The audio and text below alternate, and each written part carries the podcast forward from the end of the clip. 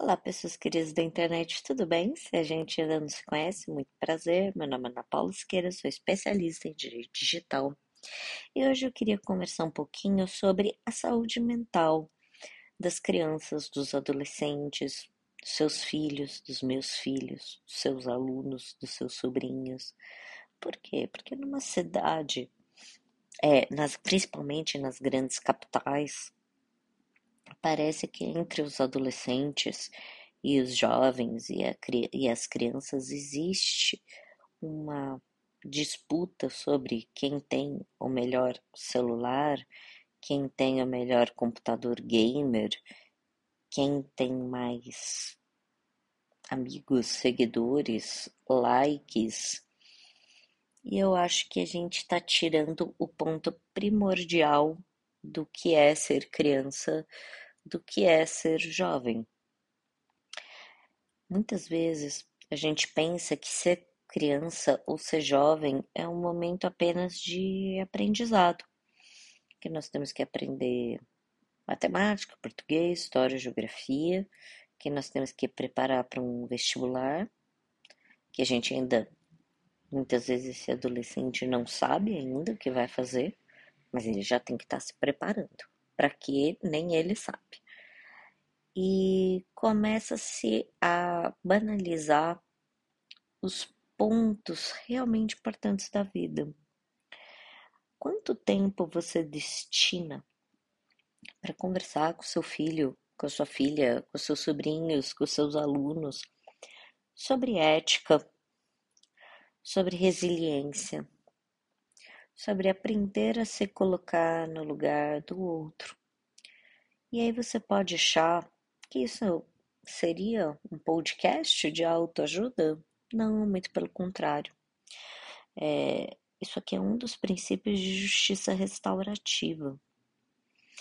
E muitas vezes, quando a gente começa a estudar, e eu estou tendo essa oportunidade, porque eu estou fazendo doutorado na PUC de São Paulo, quando a gente começa a estudar antropologia, principalmente comportamento humano nas redes sociais, eu vejo que nós nos comportamos menos como humanos e mais como produtos. Que produto? Um produto que eu gostaria de ser, não do que eu sou. Um produto que as pessoas querem comprar mas não querem conhecer. Elas querem saber mais, querem saber mais das vidas dos outros, mas desde que seja agradável. Se não for agradável, eu não quero saber. Então tudo vira um eterno entretenimento superficial. E nós continuamos caminhando na superfície de absolutamente tudo quando nós temos muitos problemas, muitos problemas sociais, muitos problemas nas grandes cidades, relativa às drogas, à violência, o bullying, o cyberbullying, que nós sabemos que acontece em qualquer escola. Tá? Se alguma escola virar para mim e falar que dentro da escola dela não acontece bullying, é, eu posso ser educada e não chamar de mentirosa na lata. Mas na verdade, que é mentira? Você pode não saber, mas que existe, existe.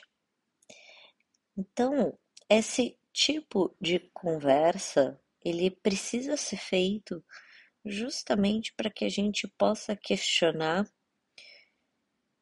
que tipo de criança, que tipo de adolescente nós estamos criando. Quais são esses padrões éticos?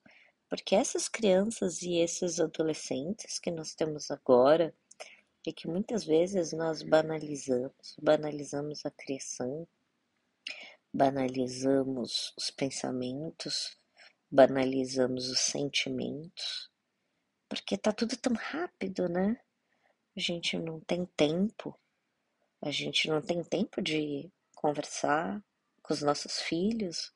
E aí, quando a gente chega em casa, oi, tudo bem? Foi bem na escola? Será que você parou para ouvir a resposta? Ou você já sabe que vai vir, ah, tudo bem, tudo certo? Veja, você fez uma pergunta da qual você não queria saber a resposta. E o adolescente sabe disso. E o jovem sabe disso. E a criança sabe disso. Porque talvez você esteja muito entretido no celular. Talvez você esteja muito entretido em dar like na vida dos outros. Talvez você esteja tão entretido que não deu tempo para entrar no quarto dos seus filhos. Talvez você esteja tão entretido na rede social que não deu tempo de você perguntar e ainda querer saber, não só perguntar. É que às vezes a gente não quer ouvir a resposta. Porque se o seu filho fala que não teve um dia bom,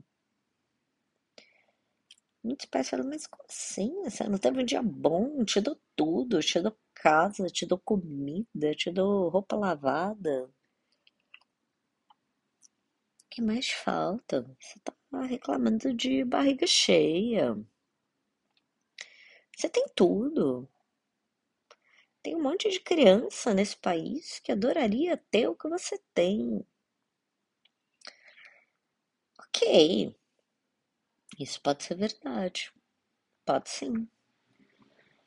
Mas a questão é, você precisa entender que essa criança, esse adolescente, que vamos supor aqui nesse caso, né, numa classe média, né, uma classe média alta ou alta, é, dinheiro não compra tudo.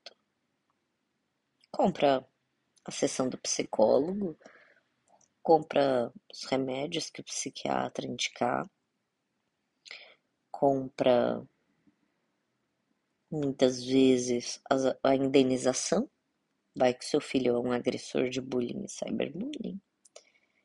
Então, o seu dinheiro também vai pagar o advogado. Mas a grande questão, todo esse dinheiro vai comprar esse buraco? que existe dentro dos seus filhos? Esse vazio tão grande que ele não sabe como preencher e a única coisa que tem para preencher é um pedaço de plástico ligado à internet, que faz parte da mão dele, que está colado na mão dele. Você fala em tirar o celular, e parece que você falou que vai amputar um pedaço daquela criança, daquele adolescente. Veja, muitas vezes se dá muito valor para um pedaço de plástico, metal, alumínio, do que pessoas. Quando nós tratamos desses casos de bullying e desses casos de cyberbullying, o que me assusta são dois pontos. O primeiro ponto é que o pai sempre dá uma recomendação de segurança da informação para o celular. É, ele entrega um iPhone 13 Pro, é o que temos hoje, agora de top de linha.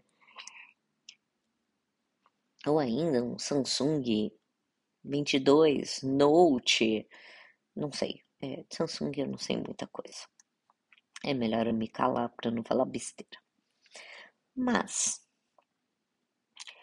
o que você tem que perguntar não é o que falta de tecnologia, é o que falta de sentimento. E essas coisas, se você só conversa com seu filho por WhatsApp, você não vai descobrir. Existem coisas que são ligações de vida a vida, de coração coração. Kokorô do kokorô, como se fala em japonês. Portanto, aquela emoção de quando você conheceu o seu filhinho, sua filhinha, ele nascido da sua barriga ou nascido do seu coração, pela adoção, Quando você tocou aquela mãozinha, que você sentiu o cheirinho dele, me diz que aplicativo vai te dar isso. Nenhum aplicativo vai te dar isso. Nenhum aplicativo vai te dar o sorriso, a gargalhadinha dele, ele segurando na sua mão, com qualquer idade. Nenhum aplicativo vai te dar um eu te amo carinhoso. Nenhum aplicativo vai te dar um eu queria realmente falar com você. E aí, quando esse seu filho chegar aqui realmente quer falar com você, a questão é: temos que escutar mais. Escutar muito mais. Porque esse adolescente ele está entupido de informações. Informações da escola, informações virtuais, informações de notícias, informações inúteis, fake news. Tanta coisa bombardeia o seu filho. Precisa ter esse tempo. Esse tempo pro nada esse tempo, às vezes, que você e o seu filho só vão ficar ali sentados. Silêncio não tem que ser um problema. Mas, por favor, que não seja um silêncio com você com o celular na mão e ele com o celular na mão. Pode ser um silêncio onde os olhares são cúmplices onde não se exige perguntas e respostas, onde a relação vida a vida caminha pela energia que existem entre as pessoas. E, gente, existe energia entre as pessoas, porque afinal o seu cérebro é um monte de impulso elétrico, correto? Então, a vida é assim. Então, quem disse que a gente tem que estar tá falando o tempo todo? Às vezes não basta você segurar a mão do seu filho, ver um pôr do sol, ficar simplesmente abraçado. Então, o meu convite hoje é para que você aprecie, aprecie o momento, Vive esse momento. Por que, que o pessoal fala tanto que a meditação é importante? Que a partir do momento que você medita, você presta atenção na sua respiração. E aí você descobre que tudo que você tem é o agora. Você só tem o agora. E como é que você está ligando para o seu agora com os likes, em busca de mais likes, mais seguidores, ou a sua busca realmente é para a felicidade da sua família, para a felicidade das pessoas, para a transformação realmente do mundo. Eu estava conversando com uma amiga minha. Eu falei para ela: Olha, eu sou uma pessoa que gosta de cooperar. Cooperar com os meus amigos, no trabalho, nos meus trabalhos não remunerados. E aí ela perguntou: para quê? Aí Falei para me sentir feliz. Só. Eu entendi que não dá para ser feliz sozinho. E o direito, ele é uma persecução de felicidade. Às vezes, no primeiro ou no segundo ano do direito, te fazem compreender que o direito é uma perseguição eterna pela pacificação social. Mas a paz não é ausência de guerra.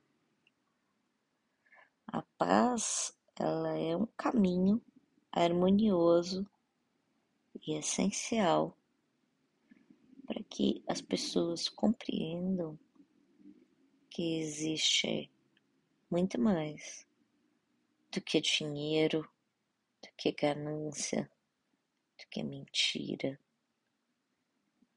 do que um mundo que não é seu, de você olhar a vida dos outros, de você desejar a vida dos outros e esquecer de plantar o seu jardim. Então, o meu convite é um convite para que você viva o agora, porque o agora é a única coisa que nós temos. E é por isso que se chama de presente. É realmente a gente tem que agradecer todos os dias por essa vida fantástica que a gente tem. Por mais que você fale, eu tenho problemas. Quem não tem? Todos têm problemas. A questão é, você está vivo. E a partir do momento que você está vivo, as possibilidades são infinitas. Muitíssimo obrigada. Foi um prazer conversar com vocês nesse podcast. Não esquece de seguir a gente nas redes sociais, Ana Paula, arroba, não, arroba, Ana Paula LGPD, arroba, Ana Paula Virtual, no YouTube, Ana Paula Siqueira Lazarisque de Mesquita. E não se esqueça de entrar lá no nosso site, tem muito material sobre bullying, cyberbullying, lei geral de proteção de dados, compliance escolar, www.classnet.tech. Muito obrigada, uma excelente semana, um coração bem quentinho para você. Tchau!